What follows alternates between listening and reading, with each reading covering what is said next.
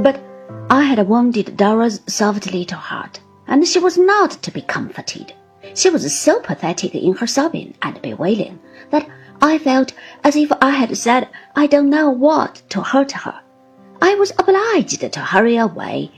I was kept out late, and I felt all night such pangs of remorse as made me miserable.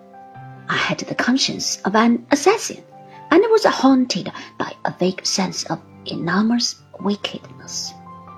It was two or three hours past midnight when I got home. I found my aunt in our house sitting up for me. Is anything the matter, aunt? said I, alarmed. Nothing, Trot, she replied. Sit down, sit down. Little Blossom has been rather out of spirit, and I have been keeping her company, that's all. I assure you, aunt, said I, I have been quite unhappy myself all night. To think of Dora's being so, but I had no other intention than to speak to her tenderly and lovingly about our home affairs. My aunt nodded encouragement. You must have patience, Trot, said she.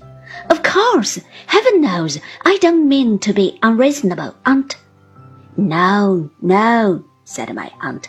But Little Blossom is a very tender little blossom, and the wind must be gentle with her. I thanked my good aunt in my heart for her tenderness toward my wife, and I was sure that she knew I did. Don't you think, aunt, said I, after some further contemplation of the fire, that you could advise and counsel Dora a little for our mutual advantage now and then? Trot, returned my aunt with some emotion. No, don't ask me such a thing. Her tone was so very earnest that I raised my eyes in surprise.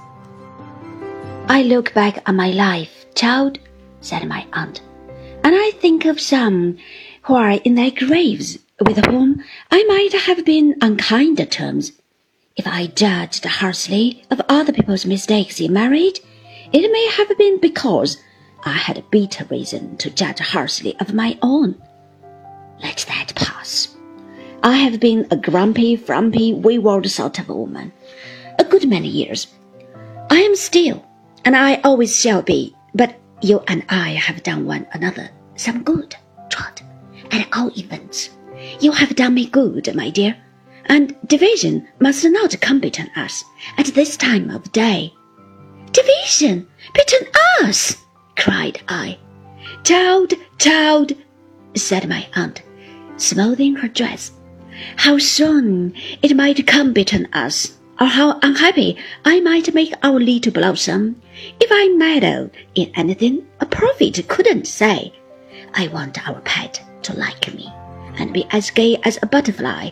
Remember your own home in that second marriage and never do both me and her the injury you have hinted at. I comprehended at once that my aunt was right, and I comprehended the full extent of her generous feeling towards my dear wife. These are early days, Trot, she pursued, and Rome was not built in a day nor in a year. You have chosen freely for yourself a cloud passed over her face for a moment, I thought, and you have chosen a very pretty and very affectionate creature. It will be your duty, and it will be your pleasure too. Of course, I know that.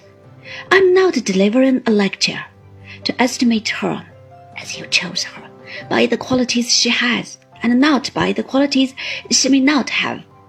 The latter you must develop in her, if you can and if you cannot, child, here my aunt rubbed her nose, you must just accustom yourself to do without them.